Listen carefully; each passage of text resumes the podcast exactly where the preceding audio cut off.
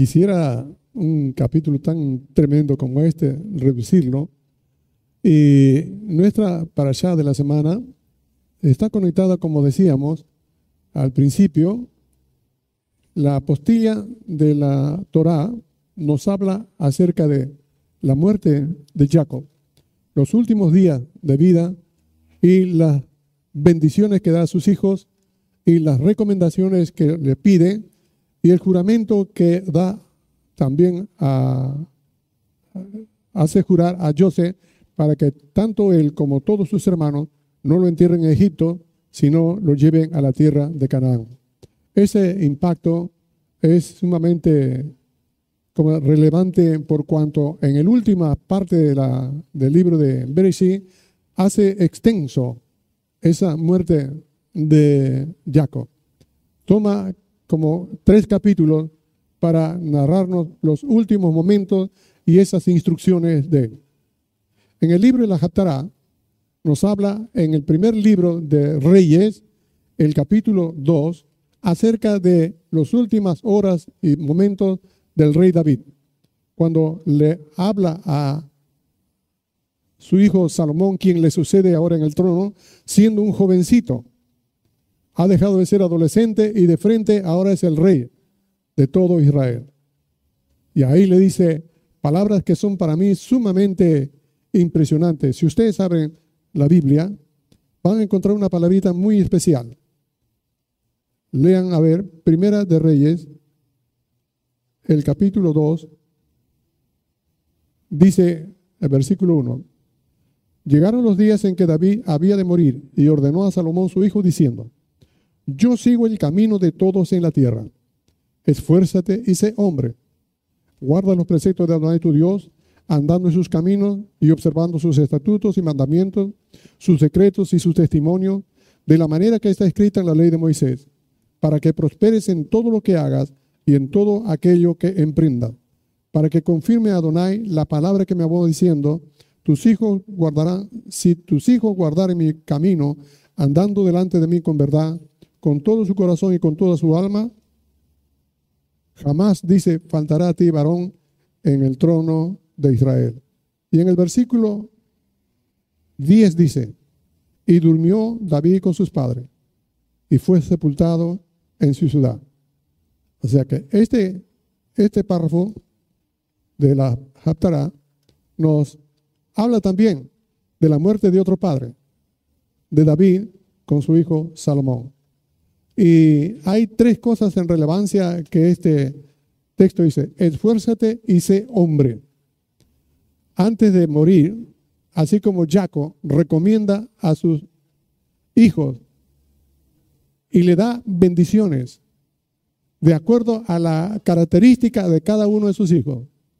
Bendiciones que implican el pasado de cada uno de sus hijos, su presente y el futuro.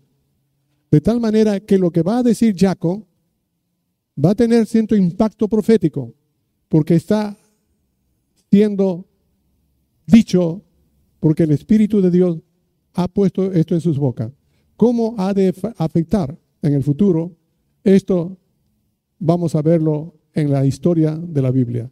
Qué importante que antes de morir uno pueda dar palabras, pero que sean guiadas por Dios para dejar a los deudos, a los que quedan, aquello que los que parten han aprendido, las cosas más relevantes que debe de hacer uno en la vida. A veces uno al final recapacita por las cosas que no hizo y se dan cuenta que deberían haberlo hecho, pero ya no lo pueden hacer por la circunstancia, por la salud, porque su tiempo, y entonces vuelcan en los que quedan la recomendación o el mandato, depende del cargo, a que los que queden hagan lo que él no pudo haber hecho y no hagan aquellas cosas que él mm, o la persona anterior haya hecho y que no haya sido bueno. David le dice a Salomón, esfuérzate, porque era un muchacho, aproximadamente 12 a 13 años. Así fue. Era un jovencito. Y al decirle, esfuérzate, implica que tiene que ver con que en la vida, como decía hace tiempo, todo gira, todo camina y nos lleva a todos a tomar el mismo ritmo en que caminan todos.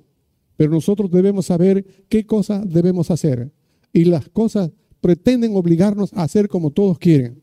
Y nosotros debemos esforzarnos a hacer lo que debemos hacer, no lo que otros quieren que haga.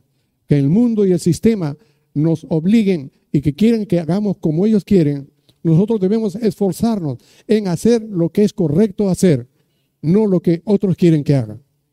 Y David le dice esto a ahora rey Salomón, esfuérzate, porque ahora tú tienes que esforzarte como muchacho más que cualquier otro muchacho. Tú tendrás la edad que tiene la mayoría de los jóvenes, pero tú no eres igualito que todos. Tú tienes una responsabilidad muy grande, más grande que cualquier otro joven. Tú tienes un cargo que no lo tiene otro. Pero sabes que, Salomón, tú tienes sabiduría que no tiene otro. Por lo tanto, esfuérzate de acuerdo a lo que te demanda las obligaciones por delante. Y le dice, sé hombre. Él era un varoncito. Él era un varoncito. ¿Por qué le dice sé hombre? A mí me parece que no tiene tanta relevancia. Pero esta es una mentalidad judía, porque esto mismo es lo que Shaliach Saúl o apóstol Pablo recomienda a todos los creyentes ahí a la congregación de Corintios. En la primera carta a los Corintios, en el capítulo 15, le dice, la obra del Señor no es en vano. Así que a toda la congregación le dice, portaos varonilmente. Y esa congregación estaba compuesta de mujeres, de hombres, de niños y de ancianos. Y a todos les dice, portaos varonilmente. ¿Y cómo una mujer podría portarse varonilmente? ¿Tiene que ver con género? No, tiene que ver con la hidalguía, la cualidad, la capacidad de que una persona debe tener una identidad, una identidad de tal manera que sea la que representa aquel que administra la circunstancia, así como cuando Dios hizo a Adán, lo puso como administrador de la creación. Y él tenía que andar a, esa, a ese título, a esa categoría, a esa condición. ¿Me hago entender? Que de acuerdo al lugar, al ambiente, al tiempo, a la ocasión, tenía que actuar con virtud, como le llama, con dignidad. Y a eso se le llama uh, ser hombre. Firmeza, valentía, tenacidad, seriedad, responsabilidad. Todo eso conlleva. Y le dice, si estas dos cosas en tu vida están ahora para caminar y prosperar como rey, mire lo que tienes que hacer. Dice en el versículo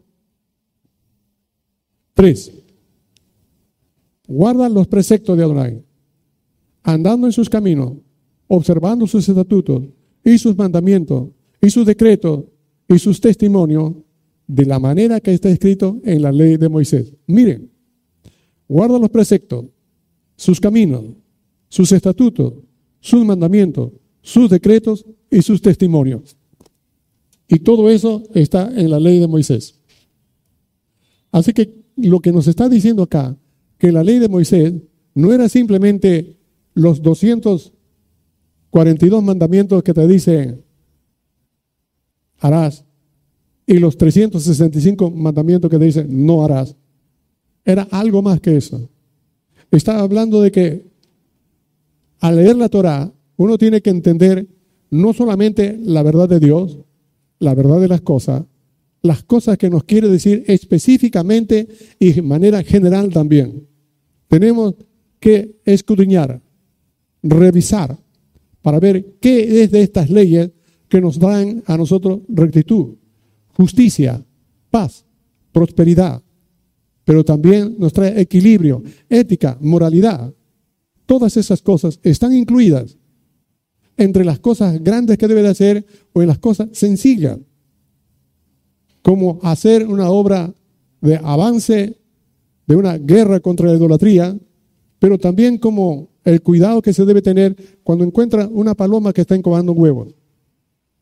Hay cosas que son tan grandes que uno puede llamarle la atención, pero hay cosas tan pequeñitas que está en la escritura. Y eso tiene que ver con nuestro discernimiento y sensibilidad para con el trato, no solamente con nosotros, con Dios, con nuestro prójimo, sino también con los animales. Todos esos detalles que nosotros leemos nos obliga a no tomar la Torah como simplemente lo tomamos muy a la ligera y mencionamos. Es de sabio poder escudriñarlo y decirla de la manera más propia. Esto nos habla acerca de cómo David, antes de morir, encarga a su hijo el tremendo reto que tiene por delante y la necesidad de depender de Dios, poniendo él toda su parte, él ya va a morir.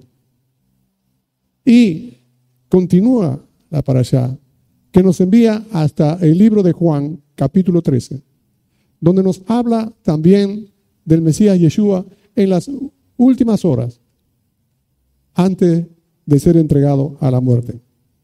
Allí en el capítulo 13 nos habla de cosas que nosotros debemos saber y que a diferencia de Jacob, el patriarca Jacob, a diferencia de el rey David, que ambos dicen, yo voy a partir a reunirme con mi pueblo o a reunirme con mi parentela, o sea, voy a morir. A diferencia de ellos, Yeshua, ¿qué les dice? Vendré otra vez y estaré con vosotros y nadie os quitará vuestro gozo. ¿Se imagina? Es diferente. Él va a morir, él sabe que va a suceder eso. Pero les dice, yo vendré otra vez. Los tomaré a mí mismo. Yo estaré con vosotros siempre. Y después que ustedes están tristes, nadie les quitará su gozo. ¿Se imagina el impacto? Completamente distinto. A mí me dejó emocionado eso. Tal vez no lo transmita bien. Pero bueno.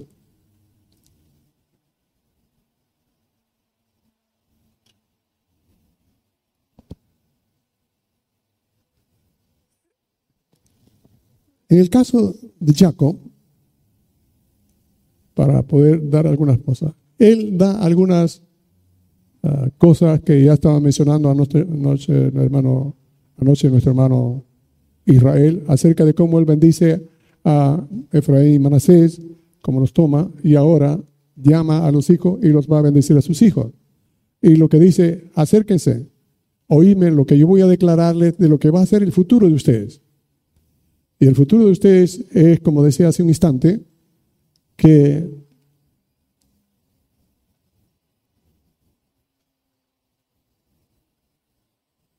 Jacob va a decir profecías para cada uno de sus hijos de manera individual. Y trae a veces algunas cosas de prosperidad hermosa, pero hay otras eh, que trae alguna reprensión, hasta cierto tipo maldición. Y esto me dejó a mí pensando, ¿por qué Dios hizo que se escribiera así? Es como que Dios deja escrito todo lo que ha sucedido para que nosotros podamos evaluar cómo Dios no pasa por alto nada, absolutamente nada, de su pueblo, de sus hijos, de sus elegidos. Y están escritas ahí para que tengamos mucho cuidado de la manera como nos conducimos. A veces nosotros tratamos de conducirnos de acuerdo a la masa, a cómo nos ven y al qué dirán. Pero está escrito acá cosas como el caso de Rubén, que la intimidad, sin que creía que nadie supiera, Dios destapó toda luz. Y lo hizo públicamente. Y eso, hermanos, es sumamente eh, importante respetarlo. Muchas cosas que podemos nosotros hacer en secreto, un día Dios lo va a sacar a luz. Y lo va a hacer delante de todos. Y entonces allí vamos a tener que simplemente aceptar los juicios. Cambiar ya no podemos. Ahora sí, mientras leemos y estudiamos, nos damos cuenta, debemos cambiar. Podemos hacerlo. Es necesario hacerlo. Amén. En este caso, le dice en el versículo de Rubén, tú eres mi primogénito, mi fortaleza, el principio mi vigor, principal en dignidad, principal en poder. Tú eres el hijo mayor, tú eres mi, mi fruto, eres el primogénito. y eres así eh, y eres impetuoso como las aguas, no serás el principal. Tú eres alguien quien se desborda emotivamente, como las aguas corren y tocan con todo y no, no hace mella, no hace freno. Eres casi como impulsivo, te dejas llevar. Y por dejarte llevar, tú hiciste algo horrible. Dice, subiste al lecho de tu padre y te envileciste. Él tenía una moralidad muy fluctuante, tan frágil, y que como muchos son muy sensibles, y si son hombres muy sensibles, peligrosamente sensibles. ¿Por qué? Porque siendo muy sensible y no sabiéndose controlar, uno puede incurrir en grandes males morales. Como muchas de las cosas que suceden en este mundo y que la gente ahora ve todo al aparato malo, pero es de la consecuencia de sus propias decisiones que han ido creciendo con todos los demás y tenemos un mundo convulsionado de males. Este muchacho, Jaco, no pudo contener su sexo y se metió con la mujer de su padre. Pensó que nadie sabía, pero sí se enteró Jacob, su padre. Él no dijo nada. Eso pasó cuando todavía Rubén era un muchacho, ya maduro, pero muchacho. Pasaron muchos años hasta esta hora de la muerte de su padre. Y allí su padre lo destapa. Él ha tenido guardado durante tantos años eso contra su hijo. Algo así me pasó con el rey David. Él va a morir y le dice a su hijo Salomón, toma en cuenta a Joás, este general, que en tiempo de paz mató a dos generales buenos, Arne y Sicra. El tar no lo dejes en paz hasta que se vaya a la sepultura con sangre. Tú tienes sabiduría, tú juzgalo. También tienes a otro llamado Simei, que cuando tu hermano Salomón me perseguía, él me maldijo con gran maldición. Pero luego cuando volví, él me recogió. Y yo le dije, yo no te juzgaré. Va a llegar el momento. Tú lo harás. Tú tienes sabiduría. No dejes que él vaya a sus padres en paz. Así que durante muchos años en el corazón de David ha ido guardando eso.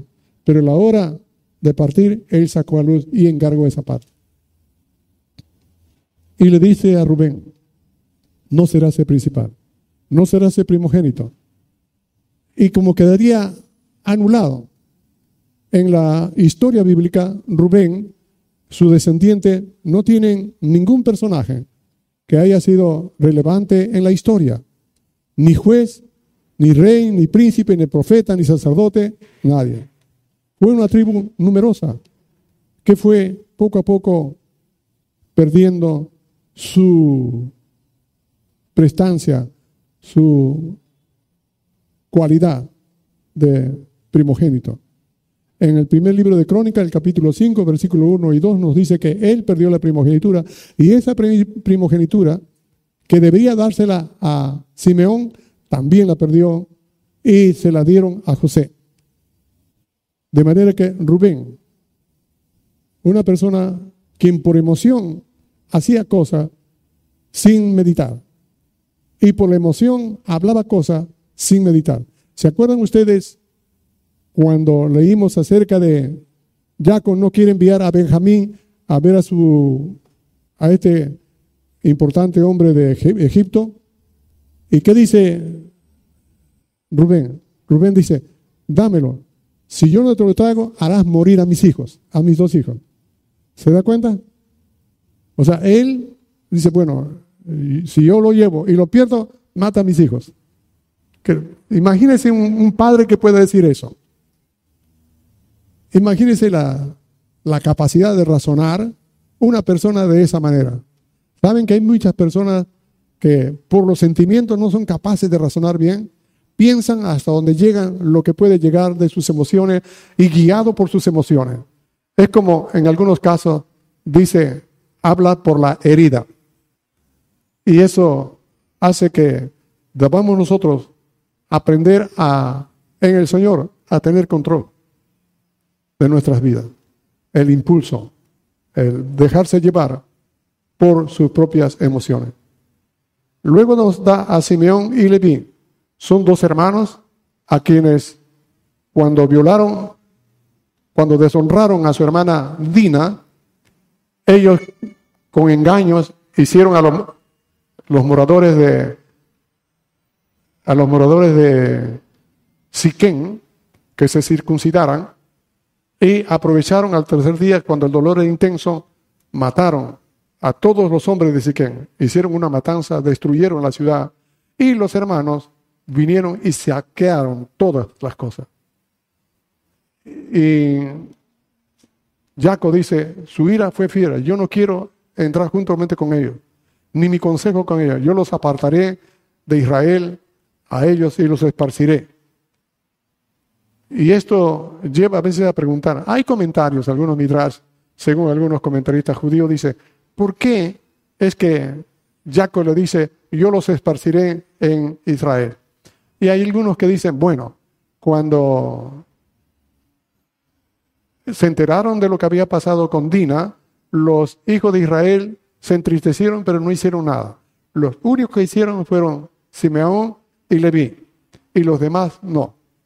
Entonces cuando ah, Israel había de avanzar y salir, necesitaban tener impulso, valentía, arrojo, tenacidad, de nuevo.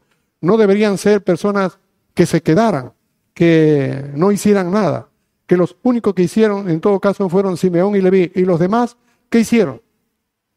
Así que Jacob, de una manera profética, decía que la ira y que la tenacidad de Jacob sea esparcida y repartida con todas las demás tribus para que todas las tribus no sean pasivas, sino que todos también sean activas.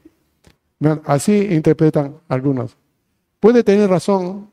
Personalmente, creo que aunque ellos no tomaron la iniciativa para hacer la maldad de matar a la gente, el resto sí participó en saquear todo lo que encontraba la mano. O sea que todos hicieron algo. En realidad, ¿qué había pasado?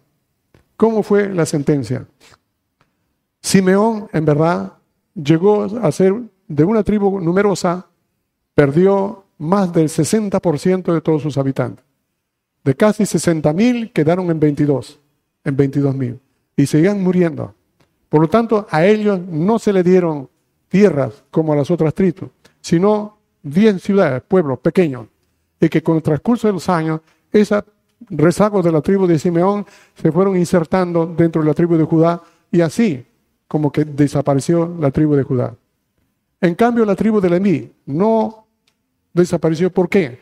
Porque ellos tomaron esa capacidad, ese ímpetu, esa decisión, así como hicieron para matar, fueron el mismo impulso, la misma decisión que fueron los primeros en ponerse a favor de Dios.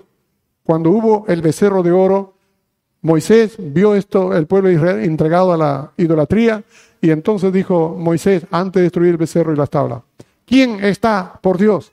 Y toda la tribu de Leví salieron del grupo y se juntaron con Moisés diciendo, yo estoy a favor de él. Entonces cojan sus armas y maten a toditos los parientes que haya estado en idolatría.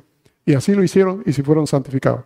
En otras palabras, la tribu de Leví, que pudo haber desaparecido por el mismo ímpetu que tuvo Simeón, ellos usaron ese ímpetu, pero para estar al lado de Dios. Y por eso Dios los tomó, para hacer de ahí toda la casta de sacerdocio. Y quisiera que se pueda resaltar, a veces uno piensa que ser el sacerdote es una persona suave, eh, noble, humilde, sencillo, pusilánime, que todo, porque sacerdote puede ser. Un sacerdote tiene que tener carácter, tiene que tener firmeza, porque si no, lo van a quemar, lo van a aniquilar. Tiene que tener la fibra como para guiar, saber guiar, no dejarse aplastar, porque así como él tiene deseo de hacer cosas para sí, este impulso y todo debe hacerlo para hacer del Señor. Y por lo tanto, lo primero que tiene no es servir a las personas, es servir a Dios. Y por servir a Dios tiene que ver cómo trata con las personas. Y esto es algo sumamente necesario de entender y saberlo entender para no malinterpretar la función. Luego viene Judá. Dios toma, perdón, Jacob toma a Judá y le da una bendición que es increíblemente maravillosa y es a partir de allí que se nota la realeza del rey de reyes, del que había de venir, como Dios había prometido a Abraham, a Isaac y a Jacob. Es Judá quien recibe la profecía de la realeza del Mesías. No viene por ninguna otra de las tribus, sino por medio de Judá. Dice en el versículo número 8, te alabarán tus hermanos, tu mano en la servir de tus enemigos, los hijos de tu padre se inclinarán a ti. Todo esto es un anuncio profético de cómo es que él va a tener una dignidad, una realeza en que todos los demás que han de, de alguna manera se van a inclinar en honor o en respeto a él. Cachorro de león, de león Judá. De la presa subiste, hijo mío, se encorvó, se echó como león, así como león viejo. ¿Quién lo despertará? Mire, es un cachorro de león y es un león viejo. ¿Qué le parece?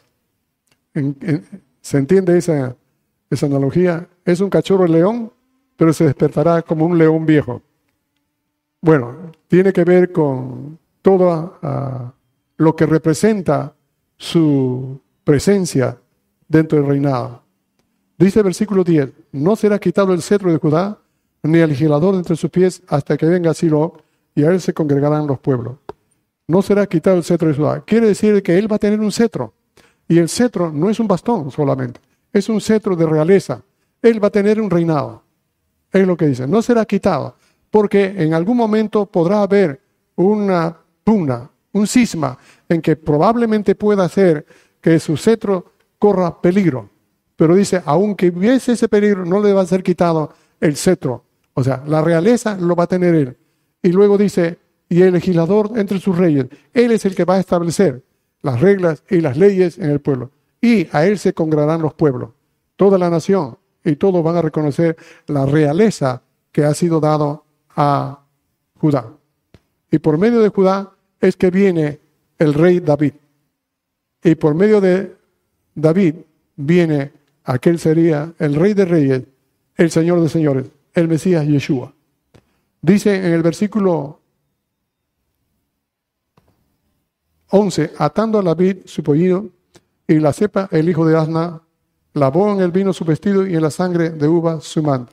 Esta es una figura profética de cómo cuando Yeshua va a entrar a Jerusalén, le dice a sus discípulos, vayan y encuentren allá en tal lugar una, un asno y su pollino, o sea, una cría y su asno, que está atada.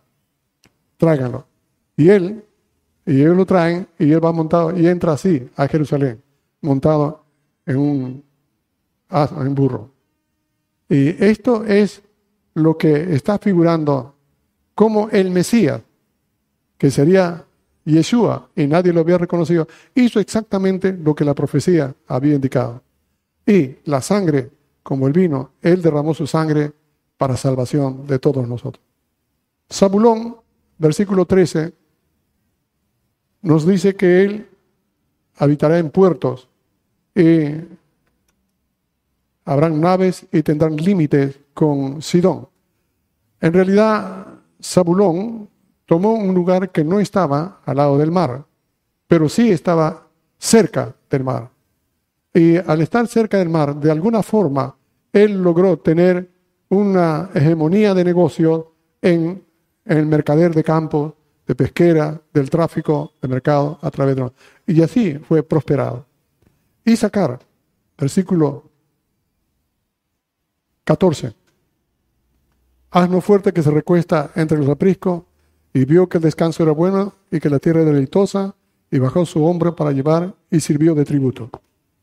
Y sacar es un es una forma bien interesante que dice asno fuerte, fuerte. Como decir, y sacar tú eres un asno. ¿Cómo podría decirle un padre así? En realidad, la manera como se hablaba en la antigüedad era una forma de paralelismo y de, eh, de alegorías y de formas que trataban de expresar un concepto. El asno es un animal muy particular que tiene la cualidad de que no necesita mucho para hacer cosas. Hace bastantes cosas, carga y no necesita mucho. No necesita comer bastante, beber bastante, descansar bastante, no. Ellos tienen la fuerza para hacer. Son nobles y hacen cosas. Y, se esfuerzan bastante y comen poco. Algunos, Midrashim decía, es que lo que nos dice es que nosotros debemos dejar de cargarnos tanto en nuestra vida para dedicarnos más en hacer cosas para Dios. Por decir, podemos dejar de hacer muchas cosas, podemos, podemos hacer, dejar de alimentarnos físicamente en comodidades y cosas para poder servir mejor al Señor. Puede ser eso una cosa. Sin embargo, algunos dicen es que Isaacar se dedicó a estudiar la Torah y por esa razón es que en ese tiempo no había Torah, pero sí estaban ya las leyes. Así que él se estudiaba ello para poder enseñar a los demás. Sin embargo, en el paso de los años, de los siglos, nos dicen que Isaacar fue una tribu que tenía la especialidad, por decir así, de que criaba hombres o generaba hombres que eran estudiosos de los tiempos y la profecía. Por ejemplo, en el libro de Primera de Reyes, Primera de Reyes, capítulo 12, versículo 32. Oh, perdón, Primera de Crónicas, estoy equivocado. Primera de Crónicas, capítulo 12, versículo 32. Amén. ¿Lo tienen? Dice, de los hijos de Isaacar, 200 principales entendidos en los tiempos y que sabían lo que Israel debía hacer, cuyo dicho seguían todos sus hermanos. ¿Qué les parece? Mire esa profecía que abarcaba el hecho de producir estudiosos de la palabra, de la profecía, y sobre todo que lo que ellos decían, escuchen bien a todos los que quieren ser predicadores, a todos los que quieren ser maestros, aprendamos bien esto, que lo que ellos decían era exactamente lo correcto que debían hacer las personas en ese tiempo en medio de las circunstancias. Personas que puedan enseñar, le preguntan, ¿qué debo de hacer frente a esta situación? Y ante esta situación, y ante esta situación, ¿qué debo de hacer? Y hay personas que son muy fáciles de hablar, pero no tienen capacidad de dar un consejo sabio en una cosa ética, sencilla y práctica. A veces les traen un problema y los complican más que solucionarlo. Qué importante es que haya en el pueblo de Dios hombres y mujeres con sabiduría que cuando enseñen y cuando hablen den un consejo que al aplicarlo es exactamente lo que necesitaban hacerse. Amén. Bueno, seguimos. Versículo 16. Dan juzgará a su pueblo como una de las tribus de Israel. Será Dan serpiente junto al camino, víbora junto a la senda, que muerde los talones del caballo y hace caer hacia atrás al jinete. Las tribus de Dan tienen algún historial. Sin embargo, no hay muchos, muchos detalles. Pero nos habla que uno de los jueces de Israel, uno de los más distinguidos que han hecho películas, era Sansón, o Simpson. Y este fue un juez en Israel en el tiempo para frenar el avance de los filisteos. Y él tenía la costumbre de a veces provocarlo de alguna forma para vencer a los filisteos o si no, se ocultaba en una parte del camino y desbarataba a los ejércitos de filisteos. Era como profetizado que Dan sería como una serpiente junto al camino que muerde el talón de los caballos y tiran hacia atrás, hacia los jinetes. Versículo 18. Tu salvación esperé, oh Adonai. Algunos confunden este versículo con el que ha sido mencionado anteriormente, o con el versículo que viene después. Sin embargo, es como que la construcción gramatical han descubierto los traductores que esto es una expresión de Jacob, no de Dan. Es como decir que él está hablando de la profecía y descansa. Y como está descansando, él dice, tu salvación, esperé.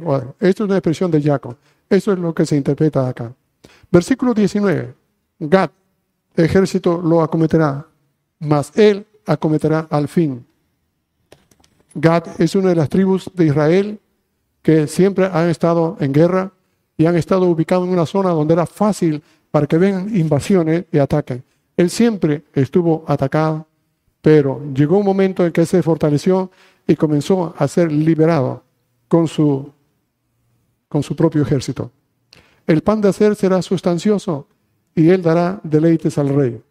Esto también es una manera de decir cómo ellos han de fructificar, de tal manera que en el campo donde están van a prosperar. Y en medio de toda la prosperidad ellos van a degustar de los beneficios, como que de todo el trabajo que hagan, ellos van a poder comer de su fruto.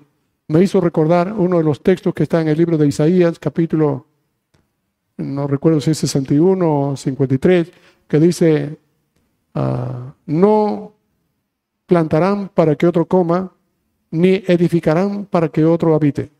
Según los días de los días de mi pueblo, o según los árboles de los días de mi pueblo, así será. O según los árboles de la casa de mi pueblo, así serán los días de mi pueblo. Y disfrutarán la obra de sus manos. Como que el Señor está diciendo que el pueblo de Israel, en la medida en que había de trabajar, había de disfrutar lo que habían de producir. No hay nada más eh, bonito en un sentido del trabajo que uno coma con gusto la obra de su trabajo. Que uno pueda comer con ganas. ¿Y cómo se ha ido perdiendo esto a través de los años y de los siglos por las diferentes plagas de nuevas modas de pensamiento mundano en el mundo entero? Donde antes los padres enseñaban a los hijos desde niños, desde pequeños, a ser responsables. De repente ustedes han podido ver la película, esta, la lista de Squillinger. ¿Han visto ustedes? la lista de Squillinger. Ok. Ahí ven ustedes cómo los padres enseñan a los niños a cómo se deben defender, cómo se deben escapar. Porque todos son perseguidos y llevados al matadero. Así que los padres le enseñan a sus hijos a esconderse, a salvarles la vida y a procrear. Esa película es muy cruda. Y cómo es que a través de los años, en el mundo secular, se enseña a que el hijo ahora no sea responsable de nada, sino que todo pida, como que nacen con derecho a que los padres le den todo. Y eso ha creado una juventud inestable, temerosa, muy susceptible a enfermedades con brotes psicóticos, con desequilibrio, con, con una debilidad en el carácter, porque no han sido enseñados desde niños a ser responsables. Los padres han dejado de enseñar esas cosas a los hijos o los han cargado los han cargado con sus cuitas, problemas, necesidades a los hijos y les han culpado a los hijos del mal que tienen los padres. Son dos extremos. Por un lado han enseñado mal, les han cargado, les han echado la culpa y por otro lado no les han dado retos, responsabilidades desde niños. Nosotros debemos tener el cuidado para enseñar a los hijos a que sean responsables, a que ellos sepan que lo que se come también se debe hacerlo con gusto, con alegría. El que no trabaja, tampoco coma. Amén. Por eso dice el texto, el pan de hacer será sustancioso y dará deleites al rey. Neptalí, sierva amada, sierva suelta, que pronunciará dichos hermosos. Esto, sierva suelta, es como dijera, este es un animal noble, silvestre, libre, hermoso, pero que está atado atado por todas las cosas que pueden encadenarlo. Pero cuando está libre, ustedes han visto a veces en los parques en zoológicos eh, grandes, cuando un, un venado es atrapado por una trampa de cazadores o por unas rejas que hay y cómo no pueden salir. ¿Han visto ustedes, aunque sea en películas? Y cuando los sueltan, disparan y salen libres. Estuve en una de las en uno de los eh, parques así allá en Maryland y estaba manejando y vi unos venados que cruzaban y me paré porque nunca había visto en vivo y en directo cruzando el camino. He visto en zoológico en otras partes, pero nunca lo había visto así en un parque grande. Me bajé y miré. Y, el, animal se paró y me miró. Yo no sé si él me miró extraño o yo lo miré extraño a él. Los dos nos miramos. Así que él me dio la vuelta y se fue. Y yo también agarré el carro y me fui. Pero lo que quiero decir es traer a la colación es la libertad que anhelan tener estos animales. Como un pájaro cuando sacan de la jaula. Tenía ahí una jaulita de muchos periquitos. Y se acostumbraron a mí porque yo los criaba, los mimaba, hasta que un día dijo, eran, se mataban entre ellos y dije, no, no pueden estar así. Y cuando lo regalé, lo abrí la jaula para que se vayan libres. Así que creo que fueron libres porque lo dejé libres. Cuando uno no tiene atadura, uno puede ser libre. Hermanos amados, es como decirle a Dios a través de Jacob a Natalí, quiero que seas libre. Que en la libertad, en la alegría, tú puedas hablar cosas que son lo que dice, pronunciarán dichos hermosos. Porque de la abundancia del corazón habla la boca. Si uno tiene cosas cargadas en el corazón, va a decir cosas cargadas. Su boca no será cosas hermosas las palabras que diga. Versículo 22. Rama fructífera es José. Rama fructífera junto a la fuente. Y aquí describe la vida de José. José, el hijo amado de Jacob, aquel que había criado durante 17 años y había sido su bastón, apoyo cuando murió Raquel. Después le fue quitado y por 22 años no lo vio a su hijo. Y después de más de 22 años se vuelven a encontrar. Y ahora Joseph lo cuida 17 años a él.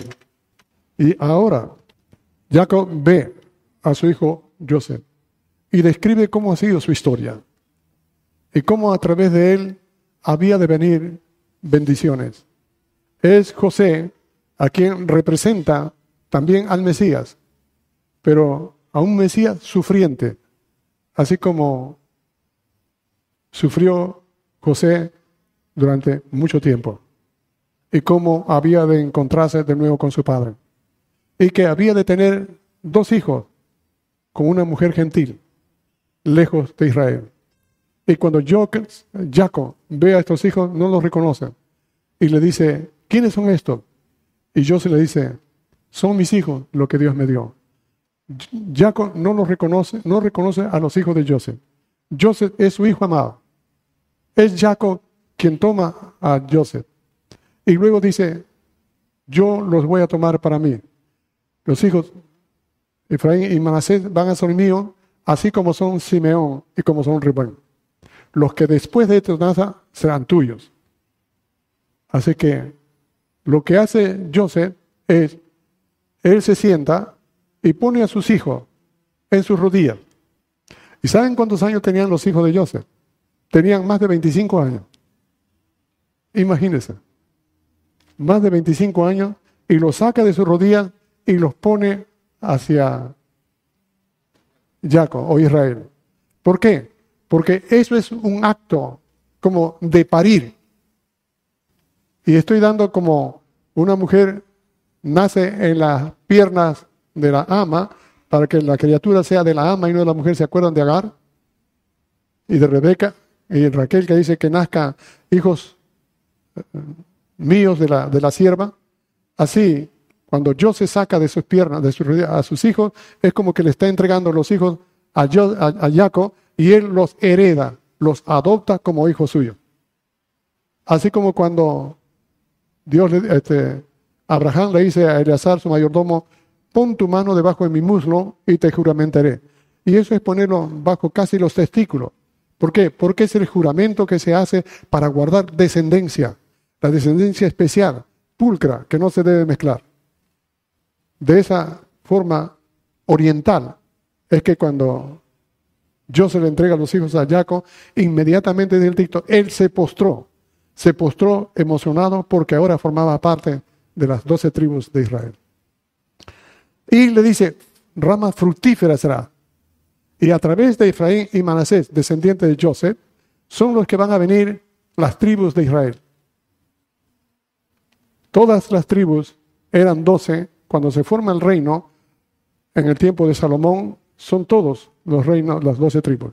Pero el hijo de Salomón gobierna mal y todo Israel se divide entre dos tribus que son la tribu de Judá y la tribu de Benjamín, que en el sur, y las otras diez tribus se van con Jehú para que son descendientes de Efraín para formar lo que serían la, el reino del norte, las diez tribus de Israel. Así que esas diez tribus de Israel se pervierten, se paganizan, mezclan las cosas del Señor con una enorme mezcla de religiones. Hay un sincretismo tan, tan, tan bochornoso que a Dios le da asco y tan fuerte lo tienen que no son capaces de cambiarlo. Y de alguna forma ellos aceptaron eso como más cómodo, más fácil, más, eh, ¿cómo digamos? Mucho más sólido que los de Judá. Y por eso Dios manda al imperio asirio y se lo lleva de cautiverio hacia el norte en el año 722 antes de Yeshua. Así se pierden las diez tribus de Israel, que son descendientes de José. Y ellos son esparcidas. Algunos dicen que se han ido para Europa, Asia, África, este, España y de ahí América. Lo cierto es que esas diez tribus se quedaron perdidas en el olvido. Pero estos todos son descendientes de la tribu de José. Este, los mormones dicen que todos los que vienen de América son descendientes de la tribu de José. Ellos tienen una genealogía, será verdad o no será verdad. Lo cierto es que en muchas partes del mundo, en todas las naciones, hay descendientes de las tribus de Israel.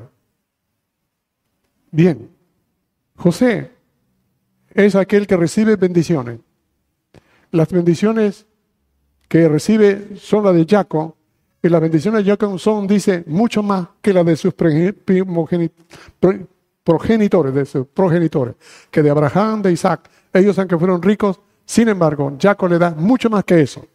Esa intimidad, relación que tiene con Dios y los sueños y las bendiciones también se lo deja a Joseph. Aparte de eso, también le entrega los terrenos una doble porción que le corresponde a un primogénito. Y a un primogénito se le da tres cosas. Uno de ellos, la doble porción que lo tuvo Joseph. También el sacerdocio que lo tiene Y el reinado que lo tiene Judá. Todos ellos vienen como una bendición. Y Joseph recibe todo ello. Benjamín, el último de los hermanos, no habla mucho. No tenemos tantas cosas más que, que muchas veces las tribus de Israel han sido casi insensibles con sus hermanos. Ah, han sido gente que ha habido no buenos testimonios, han hecho malas cosas y también han sido egoístas. Lo cierto es que siglos después, de la tribu de Benjamín viene uno de los paladines del Evangelio. ¿Se acuerdan quién es? Shaliach Saúl, el apóstol Pablo. Y todas estas cosas han sido como una profecía donde de acuerdo a cómo es y al futuro, de acuerdo a cómo es, hace esta profecía. Ah, la cosa primera que quiero mencionar es, para ir terminando, es que debemos los padres saber y orar al Señor para ver qué es lo que le vamos a dejar a nuestros hijos cuando partamos. ¿Qué tipo de bendición? Cada padre debe saber cómo es su hijo. Y a cada hijo en oración debe perfilar qué es aquello que uno desea para su hijo, sabiendo cómo es. Y que debe de ser, pues. Es una responsabilidad nuestra no solamente dejar cosas, sino en todo lo que tiene que ver con el carácter, tiene que ver con aquello donde debe la persona crecer y prosperar y ser útil para Dios. Jacob muere y lo llevan y lo entierran en Canaán. José muere y luego, aunque lo embalsaman, después se lo llevan a Israel. Es curioso que entierran a Jacob en la tumba donde fue enterrado quién? Abraham y Sara. y después Isaac y Rebeca. Después Lea y ahora entierran a Jacob. Pero no a Raquel. Él amaba a Raquel y a Raquel lo entierran en Belén, en Belén, otra parte. Pero ¿quién amaba a Jacob tanto? Era Lea. Y todos los hijos que ella tenía con él era para que su esposo, su marido, esté con él. Y mientras estuvo vivo, él no se quedaba con Lea. Ahora, después de muerto, sí va a estar con Lea siempre. ¿Qué les parece? Yo me puse a pensar un tanto, ¿qué está pasando acá? ¿Por qué? Es como que Dios puede cambiar el corazón de las personas. En el caso de, de Lea, ella quería que Jacob la amara a él. Pero él amaba a Raquel. Así que Dios no va a obligar eso. Pero ella siempre seguía amando y clamaba a Dios. Una vez que muere Raquel, Lea es la que cuida a Benjamín, es la que atiende también a Joseph, él lo cuida a él. Y una vez que ella muere, Jacob la entierra allá en la tumba de Mapelá. Y cuando ella siempre quería que su marido esté con él, ahora que muere, lo entierran a su lado. De todas maneras, Dios le concedió a Lea lo que ella quería, estar con su marido. Bien, hermano, es una apreciación. El rey David, como decía, antes de morir, declara a Salomón cómo es que debe gobernar la Torah de Dios, con todo lo que implica la Torah, pero también lo que exige de nosotros. Esforzarnos, jazá, jazá, como hemos estado leyendo. Y ser varonil, de ser erguido, levantado, no mediocre, no pusilánime. No es orgullo, no es vanidad, es dignidad de lo que Dios quiere que asumamos. En el caso de Yeshua, déjeme resumir esto. Está en el capítulo 13 del Evangelio de Juan. Abramos por favor un momento eso. Evangelio de Juan, capítulo 13, versículos 1 en adelante. Antes de la fiesta de la Pascua, sabiendo Yeshua que su hora había llegado para que pasase de este mundo al Padre, como había amado a los suyos que estaban en el mundo, los amó hasta el fin. Y cuando cenaban, como el diablo ya había puesto en el corazón de Judas Iscariote, hijo de Simón, que le entregase, sabiendo Yeshua que el Padre le había dado todas las cosas en las manos y que había salido de Dios y a Dios iba, se levantó de la cena y se quitó su manto y tomando una toalla se la ciñó. Luego puso agua en el hebrillo y comenzó a lavar los pies de los discípulos y a enjugarlos con la toalla con que estaba ceñido.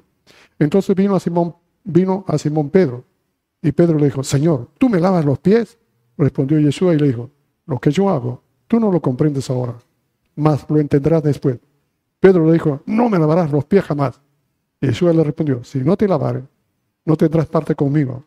Le dijo Simón Pedro, Señor, no solo mis pies, sino también las manos, la cabeza. Y Jesús le dijo, el que está lavado no necesita sino lavarse los pies, pues está todo limpio. Y vosotros limpios estáis, aunque no todo. Porque sabía quién la iba a entregar. Por eso dijo, no estáis limpio todo. Así que después que les hubo lavado los pies, tomó su manto, volvió a la mesa y les dijo, ¿sabéis lo que os he dicho? Vosotros me llamáis maestro y señor y decís bien, porque lo soy. Pues si yo, el maestro y el, Señor y el maestro, he lavado vuestros pies, vosotros también debéis lavaros los pies los unos a los otros. Porque ejemplo os he dado, para que como yo os he hecho, vosotros también hagáis. Amén. Estas palabras son sumamente profundas, porque para mí el Evangelio de Juan es uno de los evangelios único. Es un evangelio donde más de 155 veces la palabra creer para ser salvo y tener vida eterna. No hay en ninguna parte del Evangelio de Juan que diga para tener vida eterna necesita arrepentirte y entregar tu vida al Señor. Eso lo va a encontrar en los otros evangelios, pero en Juan no. En Juan va a encontrar 155 veces de manera tácita o implícita, creer, creer en eso. Es interesante este libro, porque este libro fue escrito para creyentes en el Mesías que habían dejado de tener fe, fuerza de su fe en el Señor. Habían creído cualquier cosa. Y estos que habían sido debilitados en la fe, aproximadamente en el año 100, 95, 100 de la era común, es que Él escribe este Evangelio para los creyentes cuya fe estaban debilitados. Por eso que yo recomiendo a todos los hermanos y a todos quienes quieren aprender a conocer del Señor, lea Juan. Porque todo lo que está escrito en Juan son hechos exclusivamente seleccionados. Solo seleccionados, no son cualquier detalle han sido expresa y cuidadosamente seleccionados esos hechos, que demuestran a través de estos hechos que el único que lo hace es el Mesías Yeshua. Y para que creyendo en el Mesías Yeshua tengan vida en su nombre. O sea que cualquiera que debilita su fe y no ha leído el Evangelio de Yeshua, debe de hacerlo. Y va a entender cosas que lo que dice la Torah recién lo va a entender. Algunos se enfrascan en la Torah y pierden de visión de allá. Para decir una cosa, la Biblia nos dice que Yeshua, sabiendo que ya era la hora, él sabía el tiempo y las cosas que habían de suceder. Y como había amado a sus discípulos, los amó hasta el fin. Esas palabras abren un, panorama que nos deja inmediatamente. Hay varios autores, entre los que están Dov, es un teólogo muy, muy importante, que hacen unos comentarios al respecto y dice, sabiendo Jesús que había sido así, dice, pero la palabra sabiendo no está escrito literalmente. Lo que hacen los traductores, como en este caso Dov, dice, y entendiendo o sabiendo de alguna forma que su tiempo había llegado. Es lo que dice como para afirmar el pensamiento que no está escrito. Pero hay otros como Miller, Leon Morris y un tal Perman que dice algo especial. Sabiendo que ya su hora había llegado, como había amado a los suyos, los amó hasta el fin. Esa palabra que los amó hace una diferencia muy grande, porque todo el libro lo divide en tres partes. Del capítulo 1 al capítulo 12 habla acerca del amor y lo que implica el amor 13 veces. Pero a partir del capítulo 13 hasta el capítulo 17, porque después viene el 18 y ya al final, pero del 13 hasta el 18, ¿sabe cuántas veces habla del amor? 31 veces. En 12 capítulos solamente habla 13 veces pero en cuatro capítulos habla 31 veces del amor. Y aquí nos dice que él había amado a los suyos y los amó hasta el fin. Y esto nos lleva a dos aseveraciones. Que él amó a sus discípulos a pesar de todo lo que él estaba pasando con los sufrimientos, con la cruz y con todo ello, él los seguía amando. Y a pesar de todo el mal que le hacía, por eso él los amaba. Él amaba de tal manera a sus discípulos que hasta esos últimos momentos Él nos dejó amarlo. Y dice, pero la otra separación dice que los amó hasta el fin, habla de el amor supremo. Dice en el capítulo 15, versículo 13 de Juan, dice, nadie tiene mayor amor que este, que uno ponga su vida por sus amigos. Amén. Juan 15, 13. Nadie tiene mayor amor que este, que uno ponga su vida por sus amigos. Hermanos amados, esto solamente lo tienen los discípulos del Señor, los que han nacido de nuevo. Aquellos que tienen al Señor están obligados a amar así como Yeshua amó. Cuando ustedes leen Juan 3:16, nos dice que de tal manera amó Dios al mundo que dice que ha dado a su Hijo para que todo aquel que en él crea no se tenga más vida eterna. Pero lean también 3.16 de la primera carta de Juan. Primera de Juan, capítulo 3, versículo 16. ¿Lo tienen? Lo, tienen, ¿verdad? En esto hemos conocido el amor, en que Él puso su vida por nosotros. ¿Qué más? A ver, leanlo otra vez. No he escuchado mucho, a una o dos personas más. Los otros no saben leer, leanlo. Todos juntos, a ver. Parece que no han comido. Todos juntos, fuerte. Amén. En esto hemos conocido en que Él puso su vida por nosotros. También nosotros debemos poner nuestras vidas por los hermanos. ¿Cómo se entiende eso? Nadie tiene mayor amor que este, que uno ponga su vida por sus amigos. De manera que uno que dice amar al Señor y es egoísta y no le interesa a sus hermanos, es un mentiroso. Que uno busque solamente sus comodidades y su bienestar y no es capaz de sacrificarse nada por sus hermanos, este no ha nacido de Dios. Porque el que ha nacido de Dios entiende cómo Dios lo amó y de dónde Dios lo sacó. Y por eso es que da al Señor y atiende a los hermanos. Esto es lo que habla en estos capítulos, este mismo que habló. Este teólogo dice,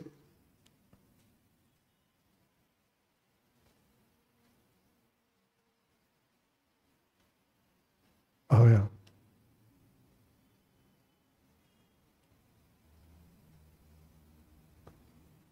Cuando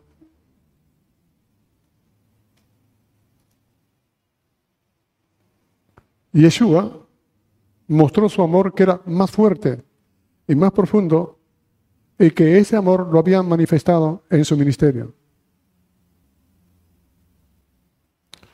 Y al lavarle los pies,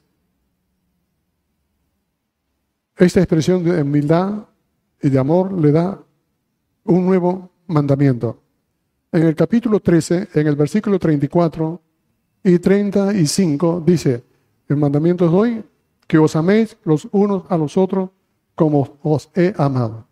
Amaos también vosotros los unos a los otros. En esto conocerán todos que sois mis discípulos. 34 y 35. Cuando usted lee este mismo apóstol escribir su carta, él dice, un nuevo mandamiento os doy. ¿verdad? Si va a dar un nuevo mandamiento, ya no son los únicos que hay. Y ya no se puede agregar a la escritura más mandamientos. Y acá dice que da un nuevo mandamiento. ¿Y cuál es el mandamiento? Que os améis unos a otros como yo os he amado. Pero usted leen aquí que Él nos dijo, amaos los unos a los otros. Y el amor viene de Dios. Y que nosotros debemos amar. Y el mandato en la Torah dice, ama a tu prójimo como a ti mismo. ¿Verdad? Viajatar de Areaja a Camoja. Ama a tu prójimo como a ti mismo. ¿Y cuál es el nuevo mandamiento? Justo el nuevo mandamiento es la raíz de estos mandamientos. Y la raíz de estos mandamientos es que Dios nos amó, que dio a su Hijo. Y su Hijo vino y dio su vida por nosotros. Esto es diferente de decir, ama a tu prójimo como a ti mismo. O sea, yo respeto a mi prójimo como yo me respeto.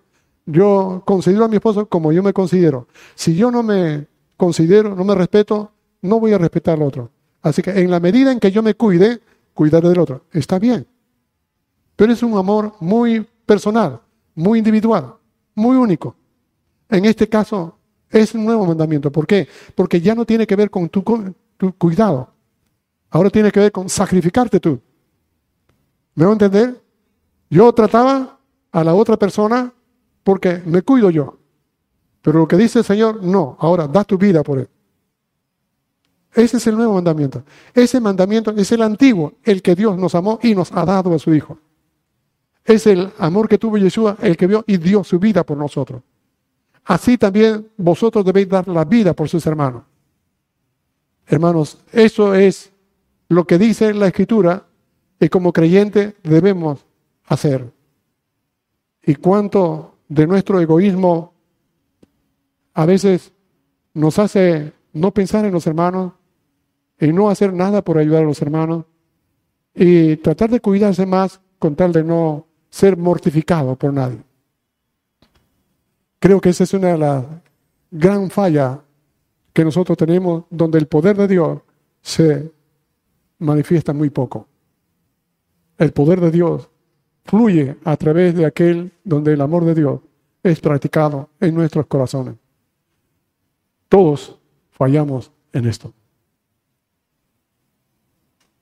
Y este mandamiento lo repite en el capítulo 15, el versículo 12 y el versículo 17.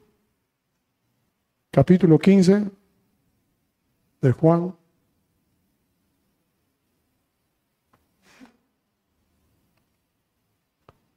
Este es mi mandamiento, que os améis unos a otros como yo os he amado. Versículo 13, nadie tiene mayor amor que este, que uno ponga su vida por sus amigos. Versículo 17.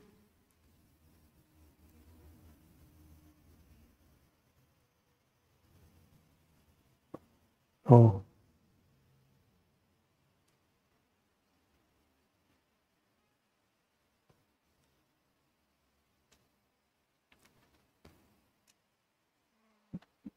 Cuando dice en el capítulo 13, en el versículo 3, sabiendo Yeshua que Dios le había dado todas las cosas, que había salido de Dios y a Dios iba, esto me hizo pensar mucho en todo lo que esto encierra. Yeshua está plenamente consciente de las tres cosas que hay en él en relación con su Padre. Él dice que él había ah, que el Padre le había entregado a él todas las cosas. ¿Verdad? Miren el capítulo 3 de Juan. Capítulo 3, versículo 35. Juan, ¿eh? ¿Qué dice? Nadie dice nada.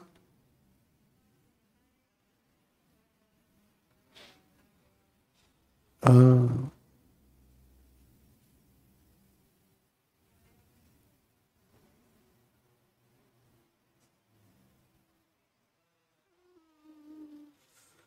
Hermanos, ¿están despiertos? El Evangelio de Juan, capítulo 3, versículo 35, ¿qué dice?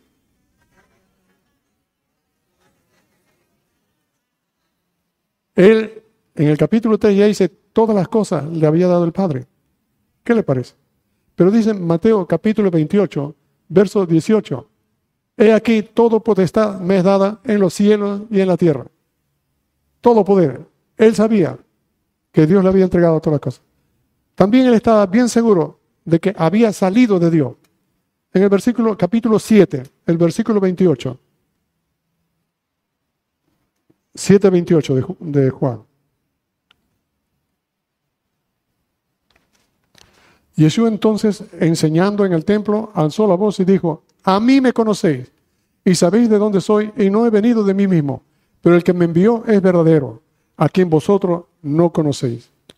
Él no vino de sí mismo, él salió de Dios, el Padre.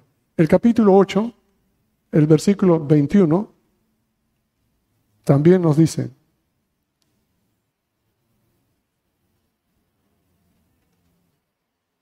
otra vez le dijo Yeshua, yo me voy y me buscaré, pero en vuestro pecado moriré. A donde yo voy, vosotros no podéis venir. Él sabía dónde iba. Y también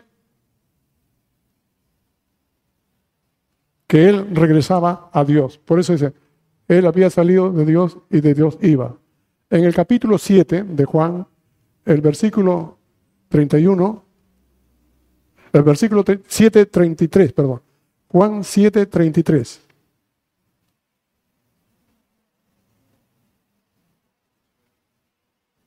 ¿Lo tienen?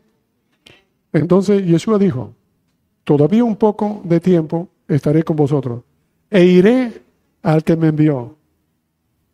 Otro capítulo 8, 8, 21. Juan 8, 21.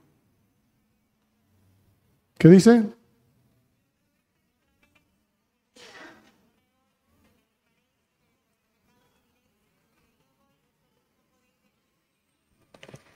Él sabía de quién había venido todo lo que estaba en su mano y que a Dios volvía. ¿Cómo? Ah, no sé, no quiero cansarlo más. Es un tema sumamente grande. Hermano, hay tanto que descubrir en lo que Yeshua nos dice. Y qué importante es que nosotros podamos valorar, reconocer, escudriñar, buscar, inquirir en la misma vida de la persona de Yeshua. A veces conocer solo la Torah con sus diferentes ramificaciones nos puede llenar de tantas cosas, pero si es que el Espíritu de Dios no permea su vida y usted desvía su fe del Mesías Yeshua, va a tener grandes problemas porque eso ayuda a que una persona niegue al Mesías. Deje de creer. Y cualquiera que deje al Mesías, Dios lo desechará a él. Dios. El que tanto busca en la Torah, él lo va a desechar. Porque el que recibe a Yeshua, recibe al que le envió. El que le cree a él, cree al que le envió. El que rechaza al Mesías, rechaza al que le envió. El que tiene al Hijo, tiene al Padre. Y el que tiene al Padre, Dios está en él y él permanece en Dios. Hermanos amados, quiero dejarles una carga. Y la carga es esto, hermano. Volver nuestros corazones a aquel que dio su vida por nosotros. Y nos dio la vida eterna. Y que Él dijo, yo estaré con vosotros. Hermano, Él murió. Sí, pero Él resucitó. Y Él está vivo. Y está con nosotros. Por lo tanto, nuestra forma de vida acá es con la recomendación a los que dejaron los hombres, pero también nuestra responsabilidad es acá de conocer, entender en medio de todo lo que vivimos cómo podemos estar confiados, seguros y viviendo estables porque Dios está con nosotros. Porque el Mesías nos ha dicho que todas las cosas están en sus manos. Nada se le escapa. No tenemos por qué estar desesperados ni afanados, por lo que en el mundo las cosas pasan. Si no tuviéramos al Señor, tenemos el derecho de estar como los demás. Pero si tenemos al Señor, ninguna de las cosas que pasan en el mundo están desconocidas para el Señor, fuera del control del Señor. Él tiene todas las cosas en control. Amén. En eso, todo lo que nos queda de arriba debemos, debemos agarrarnos. Amén. Vamos a orar. Te damos gracias, Padre eterno, en el nombre de tu Hijo Yeshua Hamashiach, por tu palabra y por todo este tiempo. Gracias por todo lo que tú tienes para con nosotros. Bendice nuestras vidas. En el nombre de Yeshua te lo pedimos. Amén.